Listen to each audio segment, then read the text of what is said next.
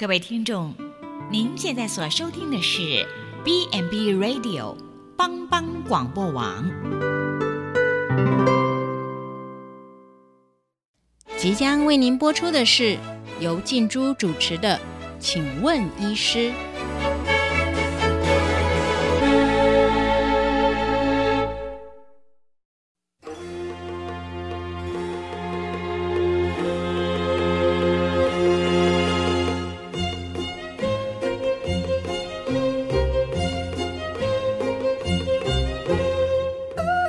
的听众，大家好，欢迎收听帮帮广播网，请问医师节目，我是主持人静珠。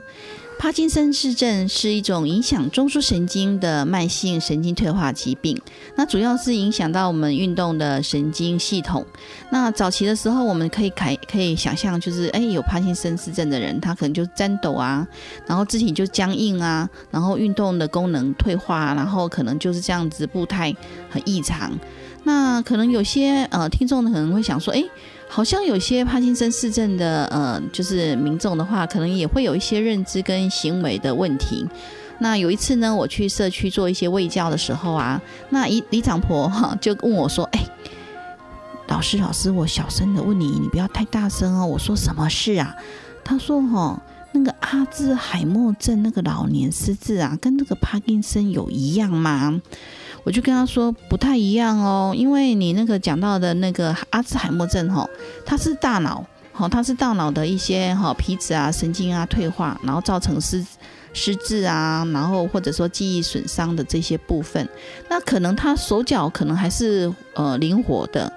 那所以呢，可能有些长辈啊，像我们现在我们社区不是来了很多的长辈吗？那他们可能老人失智的情形啊，可是他还是可以跟着大伙儿一起做活动的。所以呢，呃，这个跟呃巴金森氏症不太一样，因为巴金森氏症是中脑，那可能他的呃中脑的那个黑子的一些神经细胞的退化，所以他会抖，他是属于比较是属于那个全身呢可能有僵硬啊，或者是一些动作迟缓啊。那他的记忆跟那个失智的那个就是认知的功能可能还是正常哦。那当然也有一些呃，就是帕金森呃氏的那个民众，可能后来到一些疾病晚期的时候，可能会也会有失智啦。然后那个里长夫人就问我说：“哎，如果哈家里长辈有发生这个帕金森氏症的时候啊，那要注意什么？”如果你也想起，呃，就是想了解有关于帕西森氏症，或者家里也有这样子的一个长辈的话，请别走开，我们一起听一段音乐，之后再跟大家继续聊聊。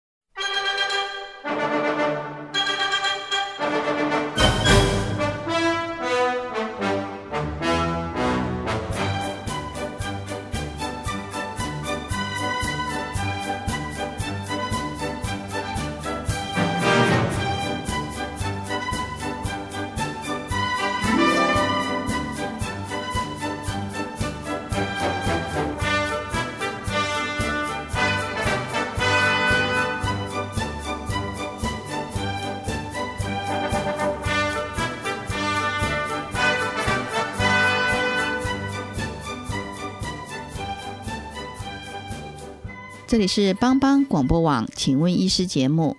为了让偏乡民众获得医学中心的医疗服务，呃，卫生福利部支持我们南投县普里教育医院跟中山医学大学做一中计划。那所以呢，有中呃神经内外科的医疗团队加到我们当中，然后共同来为我们大普里地区的乡亲服务。那今天我们邀请到中山医学大学附设医院派驻在我们普基的神经呃神经内科的专科医师许仲福医师，呃，来请他来谈一谈有关于巴金森氏症。那许医师本身是中山学大学医学系毕业之后，在中山医学大学附设医院完成整个神经内科的专科医师训练。那许医师主要的呃主治的项目包括我们一般的脑中风、癫痫、头部呃头痛、失呃失眠。还有就是帕金森氏症，还有运动呃障碍的部分。那徐医师现在已经来到我们的当中，我们请许仲福医师跟大家问候一下。哎，各位大家好，我是神经内科许仲福医师。哎，许医师，我想问一下，说什么是巴金森氏症啊？巴金森氏症它其实是一个神经退化性疾病然后那我们其实退化有很多个地方了哈，我们脑部有分很多地方，嗯比较我们可以把想象脑部是一个半球哦。那像其他一些脑病变嘛，它可能是在比较表面的位置，但是帕金森这个地这个受伤的位置，它比较脑部比较深部，比较接近球心的位置，嗯，所以它是那个地方特别容易退化，那个位置特别容易退化，所以它神经退化有分很多种，帕金森是就我们讲的这个哦基底核的一个退化的嗯，一个疾病这样子。那所以等于说帕金森氏症的话，因为我们呃一听到哈那电视啊常常在演嘛，嗯那他他就是这样子抖抖，然后身体很僵硬。除了这样子的话，他还会有什么样子的症状啊？哎、其实典型的帕金森氏症哦，我们在做诊断哈，然后第一个最常见就是整个动作变慢哈。我们讲 bradykinesia，就是整个动作变慢，然后那有四个典型的症状啊。第一个就是我们讲的颤抖哦，第一个是颤抖，然后第二个就是肌肉僵硬，我们这个动动不太能动起来，把你去摸它的时候，身体很僵硬这样子。另外一个就是很容易哦姿态不行哦，就会跌倒哈、那也有另外一个就是说，哎、我们脸部的表情变少，然后我们讲的扑克脸这样子，身体往前倾，失去平衡感这样子，所以有很多症状了哈。如果但是单纯手抖会不会是帕金森不一定了哈。我们有一个容易跟帕金森搞混的，就是我们原发性的症状哦，它有可能也会发展成帕，有可能在日后发展成，但是也有可能不是哦。所以它有些当然它有可能发生的几率可能比没有的人高一点点。那我们帕金森的颤抖有一些比较不一样的特色，然后它放着就会抖，哦，它不是做什么事情我要拿东西就会抖，那不太一样，哦，这有点不一样的。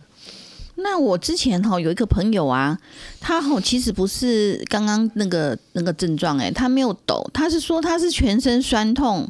然后呢，呃，动作好像就变慢了，然后也不太使力，然后有点关节有点硬硬的这样子。嗯，结果跑去医院看医师之后，医生说他是帕金森氏症，会这样子哦。呃，其实啊、帕金森氏症它是医药它的诊断哦，其实通常是需要一点点时间，不会再说哦，第一次见面说啊，你应该你就绝对是帕金森氏症，因为常常有很多疾病它很类更很类似帕金森氏，像是像镇压型的水脑症啊，或是其他脑中风，有时候也会看起来很像我们这种原发型的这种帕金森氏症啊。所以啊，吼，其实也是要看的、那这样子的话，帕金森氏症的话，它这种呃这种就是属于神经的呃退化的疾病的话，这种的呃状况，它会遗传吗？哦，这个哈、其实我们的所有疾病啊，它都有可能，我们只要找到一个位置，它可能就会遗传。就是说，我们在生小孩的过程中，它会不会在产生小朋友的时候就流产？那个基因会不会产生流产？所以就是说，它有没有长长到那么大啦？所以说嗯遗传呢，哈、这件事情其实它有可能那个基因呢，哈，在要生长的时候就傲住了，所以它不会传到我们生长到大人这样子。所以帕金森其实有一部分还是遗传啊，不过它通常比较年轻，四十岁以前我们讲的哦，四岁以上早发性的这种帕金森氏症啊，有一些部分呢哈，它是因为其他的疾病啊，像威尔森那个呃 Wilson disease 啊，它也是有可能会像我们这样帕金森啊，有些是像水脑症啊，它也可能会像这个帕金森的似的这种疾病啊。所以有蛮多的情况都会都会呃造成他是帕金森氏症这样子。嗯嗯。那帕金森氏症的话，他会呃失智吗？因为我那个李长婆啊，就是很怕，她说哈，呃，因为她的那个就是 长辈嘛，哦，就是被诊断说是帕金森氏症，然后呢，他就这样子抖抖抖，然后呢，嗯、他就说，嗯，因为他很怕说，嗯，到时候那个长辈会不会不是只有这个呃肢体的好、肢体的那个障碍之外，他会不会有失智的原的发生？还是说本来他老老就会失智啊？这个然后其实我们很讲失智是一个比较大范围的东西啊，我们会比较正比较学术一点，就是要认知功能哈，因为我们像认知功能障碍。认，认知功能障碍，其实我们一般典型的那种叫阿兹海默，它是一种记忆的认知功能障碍，主要为记忆范围啊，就说哎、我记不太起东西啦，哦啊，啊，我我忘记我去哪里了啊，我诶忘记有人帮我拿东西这样子、啊，我就，是产阿阿兹海默。对对，他容易产生被爱妄想啊，容易被偷东西呀、觉得被偷东西、啊，其实他是他自己忘记这件事情啊，走路会弄丢啊，看着你嗯。呆呆的，哎、嗯。你是谁？这样子，对。就忘记了。哦。所以其实这一群哦，神经退化性疾病啊，我们讲阿兹海默啦，哦，或是说帕金森氏症，像还有一些像路易斯巴。路易氏失智症啊，或是说一些非典型的帕金森氏症啊，哦，什么 PSP 或者诶这个什么和尚什么麻神经麻痹这一种，哦，其实它都会产生一种叫做退化，但是它退化的位置不太一样，就产生不一样。其实我在上上次或上次，就是说脑脑内有很多不同的区域，它管的东西不太一样嗯哦。因为他有些人管文书的嘛，啊，有些人可能管画图的嘛，啊，有你如果伤到画图的区域，你就是画图不太行嘛，你管到文书的地方，你就打字啊，文书看不太懂嘛，所以就是脑内有很多不一样掌管的区域了哈。那阿兹海默就是管记忆的地方，诶，我记不起来，你丢东西进来，我我给你送出去。都嗯都没有把它收进来的意思的。那帕金森主要的哈，我们以前会认为它是一种呃动作的表现为主，它可能不会影响到认知功能哈。但是现在有越来越多研究，其实它会影响一些认知功能啊，有些人会忧郁啊，哦，也会就对了哦。也是会忧郁啊，所以。有情绪上啊，我们叫嗯非运动型的这种表现啊，吼、有些人就会开始忧郁啊，担心这个担心那个，甚至我们有一些典型的帕金森人格，他是很执着，我一定要做这件事，我一定要做这件事情，那甚至完美主义，这是典型的帕金森式人格。你可以嗯看到帕金森氏症的人，这些人表现就是我一定要完成什么事，没有完成这个，我会觉得哎浑身不舒服，甚至我们讲有点点洁癖的那种感觉。对啊，嗯，确实是哎、因为我们社区有一个 有一个长辈哈，他他其实不太适合来，但是因为家属还是两个老会啊一起就都来了，他就是这样哎、你跟他说哈，你你不要这样子，你这样子可能会跌倒，他就是不要，他就是坚持要哎、嗯。所以真的确确实有这种情形。那所以等于说，那这样子的话，他跟失智是什么样子的因素啊？我们讲失智啊，其实它是一种叫做 demental，就是失去智能。它它其实是我们本本来有这个智能嘛，那智能是什么？你就要去定义，这个是比较学术上的，就是说我能辨识物体，这也是一种智能、然后我能使用工具，这也是一种智能啊。那我能正确的使用工具，这种智能啊，有些人看到锤子不会用，这种是不是也是一种失智？对，它也是一种失智，它本来有这个功能，但它失去了。这种也是一种失智，他可能因为脑中风把那个区域受伤掉，他没有这个功能，也是一种失智啊。哦，那你认为情绪的控制是一种失智？它也是你如果要把它仔细分的话，它也可能是我们智能的范围之一嘛。所以你要把它认为大部分是不会把会把情绪放放在比较原始的能力啦，但是你要不要把它认为一个比较智能的行为？你是一个把它当成失智，因为。有些是像比我们讲的忧郁症，他是不是面对问题他没有办法呃针对很好的反应，这是不是一种智能表现？其实也是的，只是我们有在心理学有各种不同的范围，它是不是属于说，诶，我们失去能力去做什么事，我是失去记忆去做什么事，我对图像辨识能力有问题，我是执行功能有问题，哦，是这样，所以。有诶，因为我们哈帕金森是典型帕金森氏症的人，我们但他的存活时间长，但是我们还是有一部分叫做非典型的帕金森氏，有时候他的表现在初期的时候跟帕金森基本上是分不出来的，有时要过呃可能两三年啊五年，你才可以看到他不一样的症状，因为这不一样的症状有时候会影响，因为有一些非典型的。我们讲的帕金森氏症，它造成的病理的因素啊，跟我们的阿兹海默一样，就是说我们造成那个阿兹海默的那种的原因，跟造成某一种帕非典型帕金森氏的原因很类似，但是它攻击的地方不同位置，就造成了不同的表现，所以这也是非常复杂。就是说，诶，我们虽然同样的表现，它但是它有可能不同原因造成的这样。那所以这样子的话，我们要怎么样来诊断说，哎，这个民众就是或者是听众就是帕金森海姆，哎，帕金森氏症啊？到底要怎么诊断才有办法确定？第一个，当然我们刚讲了四个比较重点的一个症状，然后一个就是整个整个肢体啊、动作啊开始变慢了，吼，那。哦，这个是第一个，然后是我脸部的表情变少了哈。另外一个就是我会说我有手抖，然后手抖啊，我们通常在帕金森氏症的手抖，通常是以单边为主，而且是在休息的时候就会抖，它并不是做动作的时候抖的比较厉害，它是休息的时候抖的比较，而且通常是一手或是一脚。爸爸一手左手或右手，那脚的比较少见啊，但是不是不会发生哦？那通常都是跟早发性的那种帕金森氏有关的。那另外一个就是肢体很僵硬的，好，那有一些非典型的帕金森，它反而是也以这种肢体僵硬为表现，所以这个。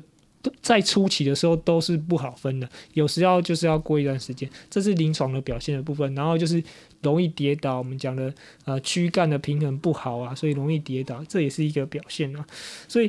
帕金森氏症初步一开始我们都就是以症状来做一个诊断的呃呃诊断的依据啊，所以它是一个非常。表面上的一个诊断，但是我们其实还有其他的工具啦，但是这些工具都没有办法，诶，我们在第一次就完全下这个诊断，因为很多时候它初期它是一个退化性疾病，所以它在初期的时候并不会表现的那么明显，在影像上啊，或者是在其他的检查上表现那么明显，好，而且。我们通常啦，哈，我们最终诊断其实是要解剖，就是说这个这些人死后才能真正真正的确定他是哪一种造成，是哪一种的帕金森，哪一他是不是阿兹海默，或是他是某种的非典型帕金森。所以哈，其实我们在临床上非常困难，是因为台湾人其实不习惯去做这种，我最后一定是这个东西。我不台湾人不习惯，我们就临床上这样子诊断的。所以等于说，其实大部分潘森的那个呃，就是诊断的部分的话，那第一个是它是一个一一一连串的过程啊，不是说一第一次的话我们就确定它是。所以我们医师大部分会用它的一些症状呃的主诉的呃状况来。呃，就是呃下诊断，还是说还会有一些什么样子的？就是说一段时间之后了啊，他可能都呃一直有，比如说肢体僵硬的情形，或者是说呃就是休息的时候有一些颤抖的这个状况了。那一段时间，嗯，大概多久我们会还会用其他的一些呃就是检查的，还是什么方式来确诊这个呃帕金森氏症吗？第一个我们常见的，当然第一个检查，我们要排除一些次发型的、原发型的，就是说我们在构造上没有发现很多外部的因子。啊，就像诶，有时候中风其实它也会很类似帕金森，它如果刚好中到我们的这种机体的位置，它有时候就会表现像帕金森氏症的一个表现呢，或是像水脑的话，它也会类似我们就用帕金森的表现，只是说水脑有时候会有一些尿尿不太行啊，或者说。哦，记忆的一些问题啊，像这典型在帕金森不会出现，哦，不是说帕金森一定不会出现，只是说它出现的时间可能会比较晚一点，不会在前几年就发生这样子，所以这个这个哈，其实是一个时序的问题啊，就是说我先出现什么症状，再来出现什么症状，像。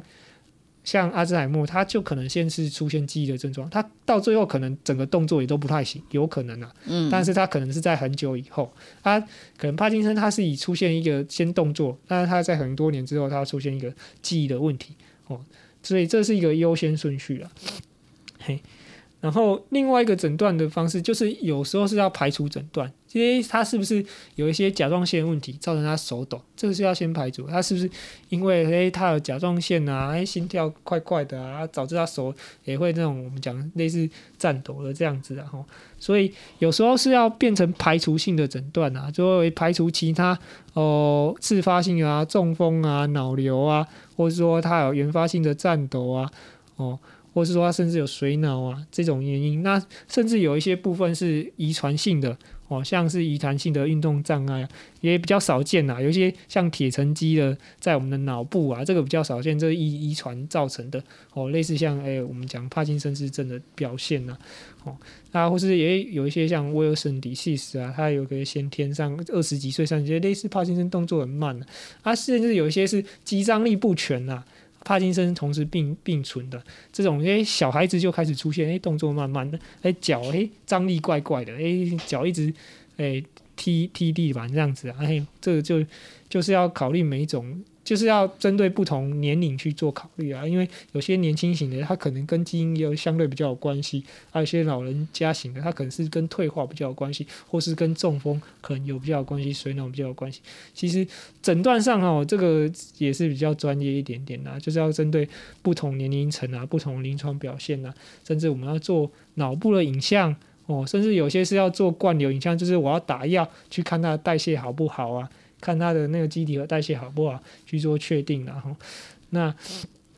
啊有一些啊，我们甚至有一些是要做那种正战图，就是诶测你的脑那个手动的频率是多少，诶，你比较像可能是有问题的，或是没有问题的，哦，有些是呃生理性的啊，有些像比较生理性的，有些是就是我们讲帕金森的典型的一些战斗。表现会不太一样，然 后那有些也有可能是一些神经退化造成的，我们周边神经的受伤也会有时候会表现的像颤抖这样子。那所以这个诊断是不是那么容易的？它其实是一个不是那么，诶，我们虽然看的好像诶，这好像很典型，但是有时候它有很多可能性在里面的一个疾病。所以等于说，这些重其实这个神经系统的这个疾病的话，其实它需要经过呃非常缜密的一些排除，然后呃去做确诊。所以它并不会说呃一开始一次的呃就是检呃那个就是理学检查哦就可以说哦它就是帕金森症。可能它需要去做一些的排除，譬如说像你刚才提到说颤抖，哎对啊，没错啊，甲状腺呐哈，甲状腺的的病人的话，可能他就可能也会有手抖的一些情形嘛等等的，或者说有一些长。脑瘤啊，等等，都会有一些影响到一些肢体功能的部分，呃，所以这个部分的一些呃鉴别诊断其实是相当专业的。好，那我们休息一下，进一段音乐，再跟大家继续聊聊。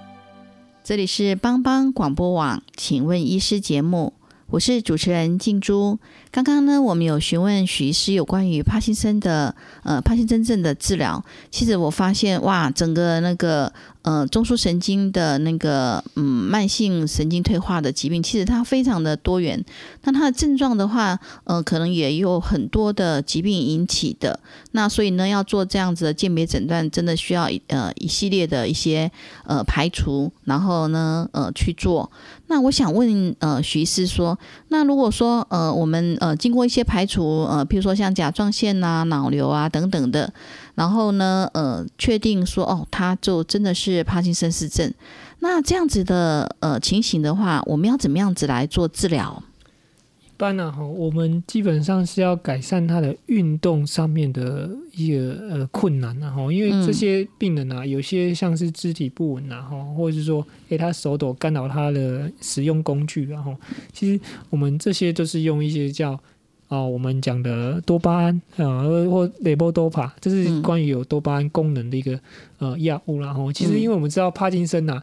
他不知道什么原因，有些是自发性的、自发性的，哦，或是不管怎样，它最后造成的就是我们分泌多巴胺的这个神经元在退化了，所以我们的。很直觉的方式就是补充多巴胺嘛。那当然有补充的多巴胺的药物有很多种，一种是直接诶补充多巴胺的这种药物，一种是让多巴胺不要代谢掉的药物哦，还有很多种啦。然后一种是促进他们啊进去脑部的这种药物，然后所以它简单的我们在治疗帕金森其实是增加这个多巴胺呐哦，但是你的神经元其实已经叫做退化或坏掉了，就有部分已经坏掉，那些神经元其实是不太可救的。那我们基本上是靠补充它失去的这些药物来改善它的动作的问题，然后那所以啊哈，甚至有些然后他会很类似帕金森，但是对这个药没反应，你开始就要想说，诶，它是不是我们讲的非典型的帕金森？嗯，哦，它可能是另外另外一条回路造成，它并不是呃因为。多巴胺缺少，它可能是多巴胺调节有问题的这种调节，也有可能会造成我们讲的这种哎，哦，类似最后产生帕金森氏的这种疾病啊。哦，它并不是直接路，它可能是另外一条路造成的哦。这种那这样子的话，吃这些药物的话会有副作用吗？哦，有些人呐，吃了这个药会有一些肠胃道的副作用，然后甚至有些人会开始会有有。赌博啊，然后变得容易赌博啊，变得更执着，这都有可能。还有有些人会出现幻觉了，哦，甚至会看到哎蚂蚁在那种 手上爬，或者是在墙壁爬，这是都有可能。还有些是像昏睡啦，啊常常有些人是肠胃道的疾病啦。那我要提到有一些人，我们这些帕金森氏人的。症的人啊，其实有一个特别的，哎，我们有一些假说，因为它原因形成很多种嘛。哦，现在这些这些研究开始指出，哎，有一些人他很早期就开始有一些肠胃道的症状。哦，有些人提到说，它跟我们肠胃道的神经节是有关系的。哦，有些人甚至提出假说，它是从我们肠胃道感染感染，然后感染去脑部这样子。当然，这个都还没有到很强烈说一定是这样，但也一定不是这样。所以它都还在证明当中，所以有一些证据说，哎，它跟我们肠胃道有关系的，甚至肠胃道跟脑部会神经会互相连通这样子。所以我们在这边帕金森，有些人在很早的时间，然后甚至在动作变慢的五年、那十年之前，就开始有一些哦，我们讲的。排便困难哦，大便都排不出去，我大便要两三天才排出去，或者说诶姿态性的低血压哦，他换个姿势他就开始晕倒，他从坐的起来的时候就开始晕倒头晕，那你去量他血压变得很低哦，他对我们的血管的血压调节不好，这就就是自主神经的一些问题啊，所以他的问题并不是那么单纯啊。当然我们讲到这个叫做运动的，我们就是可以用药物去做帮忙，但是他。它哦，这种就是说，你一再补充哦，他也不会回复，他反而有时候慢慢的就这样消磨掉了。嗯，所以他开始哦，就就开始对你的药物没有反应了。然后这每个人都不一样啊，就当然有些非典型，他可能一开始就没什么用啊，它用了之后，诶，他还是持续在变差，动作也没有改善。哦啊，但有些人五到十年中就开始慢慢退化，没有什么反应。那有些部分的人是他用，也不是部分人，有些人用到了后期哦。他的那个我们叫治疗的窗户变小，所以他这个药哦，嗯，用用了可以改善动作，但是它会增加一些不自主动作 action 这动作啊，要修这修哦，这啊，反而变太多动作，我们讲呃嗯，易易动症啊，所以他到最后哦，这个慢慢的我们讲了，他的窗户越来越小，我给多一点点，它就会变异动症；它给太少，它就动不起来。所以这个药物吼，到最后吼，十年二十年间，它可能它的越来越没有效了。那怎么办？啊，所以还有其他方法吗？所以所以这个这有时候是一个过程啊，但是有一些另外一种治疗，是我刚我下面有有一些会提到，就是像我们深部脑的刺激啊，吼，这个是其实你说放晶片啊？呃放电呐、放电。电哦。哎、，你讲放晶片也是可以算装机，它就是放电呐、吼，嗯，它有点像电路的帕金，电路的那个那个 levodopa 啦，就是说嗯，那个多巴胺，它是用电去产生那个电，弄了通哦，了用电然后让它自己可以产生多巴胺的那个回路这样子啊。哦，哦，这是算电的多巴胺然后，当然它也是也有是有限制啊，它可能过一个年限之后，它可能也是没有办法再继续产生，但是它通常哦有对于减少我们这个药物会有帮忙哦，因为药物有时候会产生一些副作用啊，像我刚刚讲头晕啊、肠胃不适啊、嗯幻觉啊，或是我有开始有一些赌博性格啊，就是开始乱花钱啊这样子哦，这是都有可能产生。所以有时候我们就要为了要减少这个，有时候我们就要放入这精这个我们讲的置入晶片，置对，置入那个算是电极啊，电极极，置入电极这样，这种算是种手术吗？是一个手术了，吼，它就是，诶、穿过我们的颅骨，哦，我们颅骨打开，然后穿过去，经过我们部分的脑，然后刺到脑部深部的地方去刺激。哦那这种的需要神经外科医师做，还是神内就可以做？这是神经外科可以做的，哦，他他，但是呢，当然要神经内科去评估说，诶，这个做了，有些人做其实不会好，不会改善，啊，有些人做的是好，如果他他都已经哦，那个已经都没有足够可以产生的那种就不适合，都已经诶卧床了，这种就不适合，哦，通常都是功能还行，但是它对这种药物哦会有异动症的这种。反应很多，这种其实就去适合去做这种我们讲的植入电极这种治疗。哦，所以等于说，其实呃，就是说是要使用内科性的疗法，或是使用呃，就是呃增加外科性的疗法。其实那个就是等于说，呃，放一个电极嘛。嗯那像这种的放了电极是这样一次放完之后就好了，还是说，嘿，呃，我放了电极之后我还要吃药，还是我放了电极之后我以后还要再放？呃，基本上基本上大部分人都是放一次啊，但是说嗯。那个、我们吃吃了吃完之后，还是要继续吃药物然后，只是说嗯大部分看能不能减少那个药物的剂量这样子而已。哦嗯，对啊，因为刚刚有提到说吃了那个药之后呢，可能呃本来呃就是我们用吃了那多巴胺嘛哈，然后结果呢，诶可能呃动作更多啊，可能呃有一些的状况副作用，可能有的人会非常严重嘛。那如果说使用手术的这个部分的话，它就是可能可以在呃就是药物的调节上面，可能就呃嗯不用使用到这么的强。对，那呃，如果说我们呃那个就是患有这个巴金森氏症，这样我们这样治疗了这样一段时间之后呢，他会好吗？还是就这样一辈子了？这个我们讲的这个就叫做神经退化性疾病啊。我目前还没有办法知道它完全的机机转是什么，所以我们通常还是看到有一些啊，像我们多巴胺少，我们就补充多巴胺，然后说用电路去补充多巴胺，哦，帮忙刺激多巴胺出来，这个就是一个辅助，诶，但是我们真正的源头其实还没找到，为什么会造成这这个多巴胺有功能的多巴胺开始消失呢？这个还是不清楚啦哦。就像我们这边很多，为什么那个结构会特别容易快速变化、退化，这个还是没有很清楚。所以啦哈，目前叫做延缓他的动作的障碍，造成他生活上这照顾功能的失去啦，其实是这样子。所以我们这些药物其实是帮忙他的动作会比较好，但是会不会延缓他的哦变变差的速度，其实没有那么有强烈证据说，诶可以保护说他变变差的速度了。所以等于说，它其实在整个呃病呃就是疾病的过程当中，呃，不管是在药物或者是在手术的呃帮助的话，都只是在尽量延缓它的那个呃就是症状的呃就是影响到生活功能，或者是说影响到生活品质。对，没有错的。那这样子的话，我整个整个那个，如果说万一家族当中有这个巴金森氏症的这个呃就是家属的话。那我们到底要注意什么事情啊？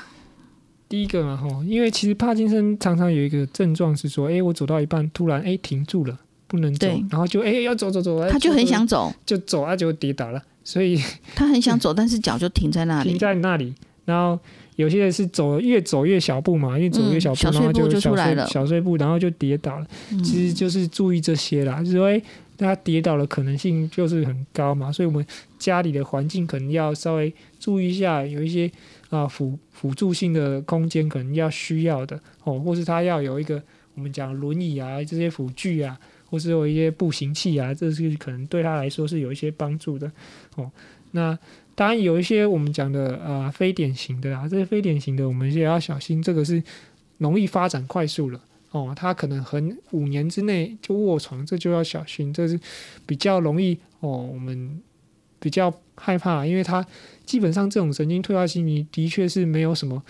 药可以让他完全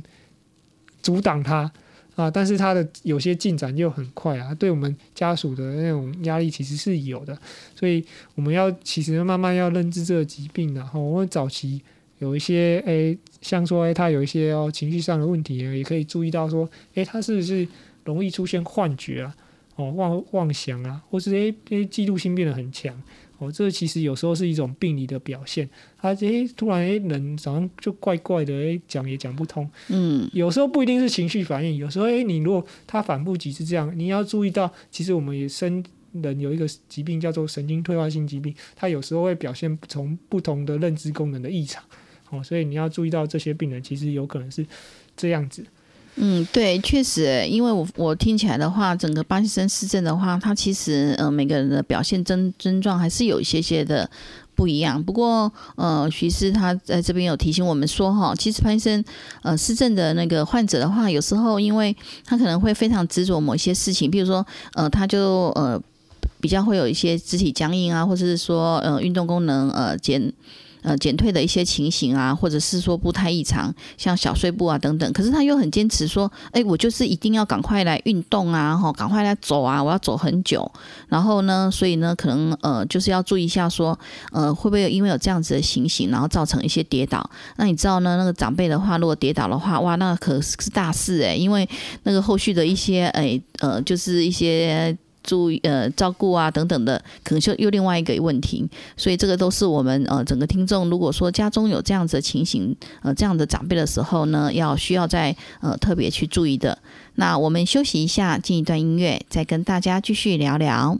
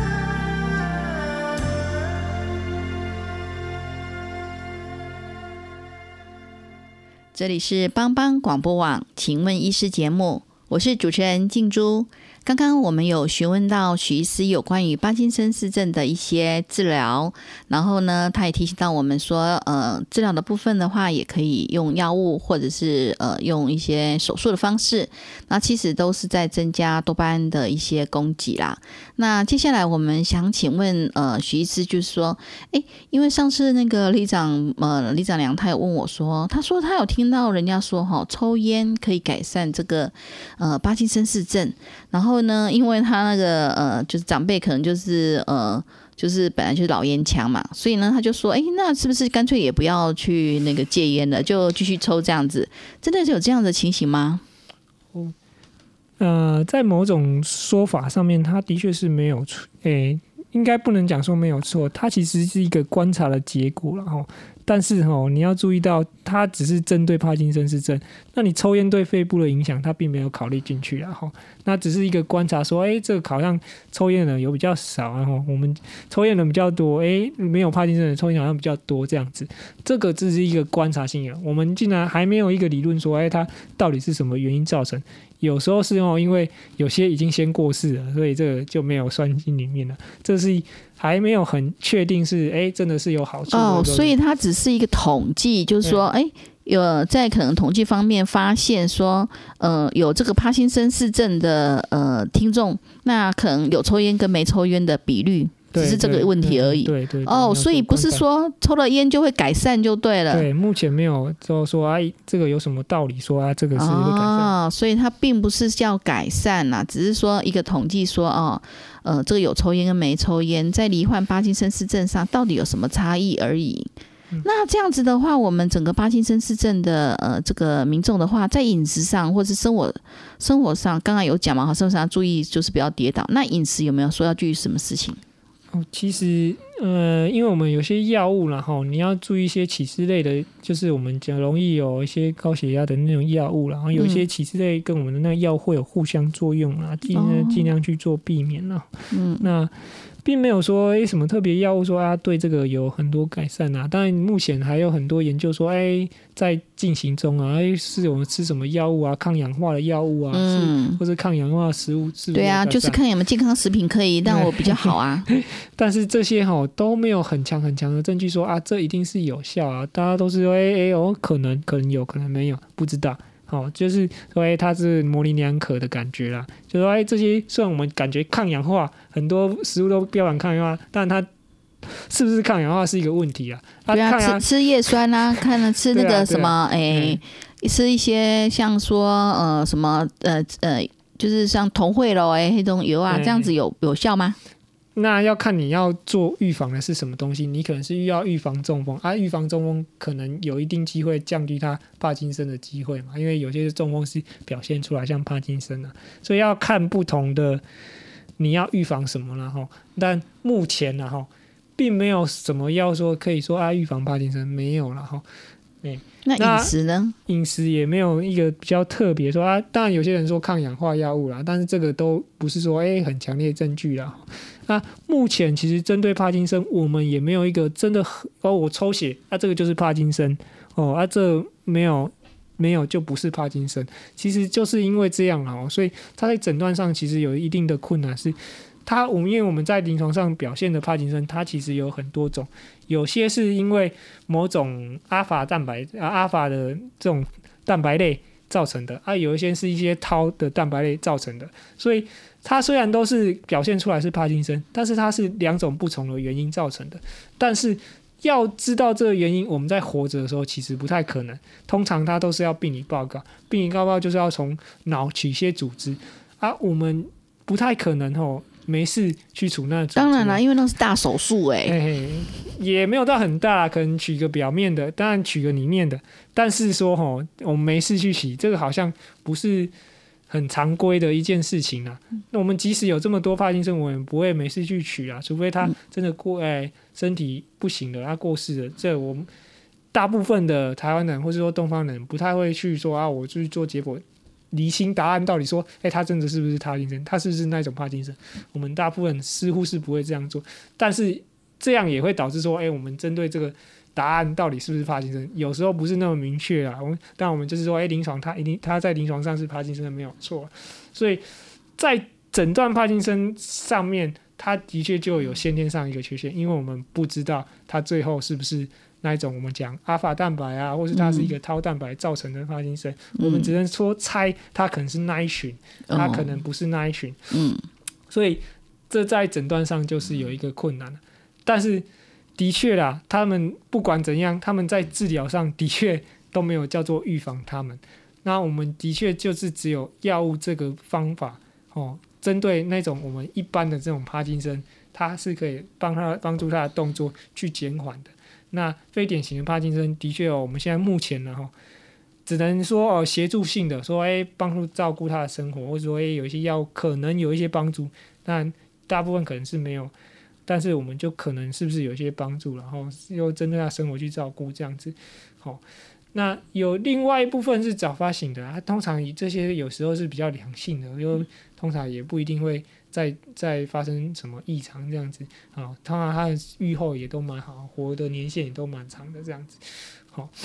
所以等于说，呃，整个帕金森氏症的部分，呃，它的整个呃治疗的话，大概都是希望说，呃，尽量的呃延缓，或者是说让我们的生活品质更好嘛。那所以呢，我我想呃，最后请我们呃徐医师针对这个帕金森氏症，呃，给我们一些听众建议。这个哈，就是活得快乐最重要了。哈，那当然我们就是尽量。可以有一些哦帮助我们的药物，我们也不要说哎不去吃啊，或者说一次吃很多了。我们药物的调整哦，因为像帕金森药物它也是很个人化的，就是说哎你今天针对你的动作啊去做调整，尤其像我们。台湾是一个非常医疗方便的一个国家，然后，那你像去国外，那调药可能要两个礼拜、四个礼拜，可能可能有时候一调都要几个月才能调一次药。像台湾调药就非常啊，非常的怎么讲方便，算是好事嘛。反正就是非常可以及时的做反应啦。在所以我们在这个调药的时候，其实你就可以跟我们的神经科医师诶说说，哎，你有什么症状上啊？哦，你觉得你很在意哪个症状啊？哦。啊，我要改善哪个症状？我们尽量看有没有办法调药调成达到那个功能哦。但是有时候也不是那么容易达到，不过我们尽量看达到了哦。那刚刚有提到一个手术，我没有补充的，就是说，诶，刚除了说我们可以电哦，让他的那个帕金森变好，啊，有时候我们也可以做一种叫做切除。切除是什么？我们现在有一些叫超音波，把它切，就是把它电烧烧掉，烧掉容易造成异常的那个地方，它也会让我们的帕金森这个症状变好。然后，所以手术的方面，除了我们刚刚讲的这个放电极啊，其实还有另外一种，就是像哦用外部把它切除，用电烧啊。但，日本有一些地方它是有用手术，真的把那个地方切掉，把部分的某个地方切掉这样子。好，所以。目前比较大家不可以接受就是非侵入性的嘛，然后我们现在有一些医院的确是有那种超音波把它电烧烧掉的地那种治疗了哈。那至于呃。所以等于说，其实那个呃，整个巴金森氏症的话，刚刚徐徐师有特别提醒我们，其实呃，就是就是跟医师嗯好好的配合，怎么样子来调药，然后呢，让他们的那个就是症状啊，呃，改善生活品质啊，呃等等的，其实很重要。那所以呢，呃，在这边的话也呃，就是提醒听众，就是说，呃，刚刚许医师有特别提醒说，哈，其实潘森之症很多都在于那个运动功能的一些改变嘛。那所以要特别的注意说，哦，他的整个病情的一些变化。那常常要跟医师做一些的呃，就是沟通，然后医师可以因为呃，就是呃，每次使用药物之后的一些状况，然后做一些的药物的调整。然后呢，也要注意到呃，有关于就是呃，就是。活动的时候，呃，注意一些安全，好，避免跌倒。那当然，呃，除了药物呃的部分的话呢，那也有两种的那个呃手术的治疗方式。那这部分的话是属于神经外科的呃部分，包括放电极啊，或者是说做一些的电烧等等的。那今天我们非常感谢徐医师来到我们的当中，那跟我们分享有关于帕金森氏症的一些治疗。我们谢谢许医师。哎，谢谢大家。如果您对我们的节目有兴趣，欢迎锁定由帮帮广播网直播的《请问医师》。感谢全球听众收听，我们下周空中见，拜拜。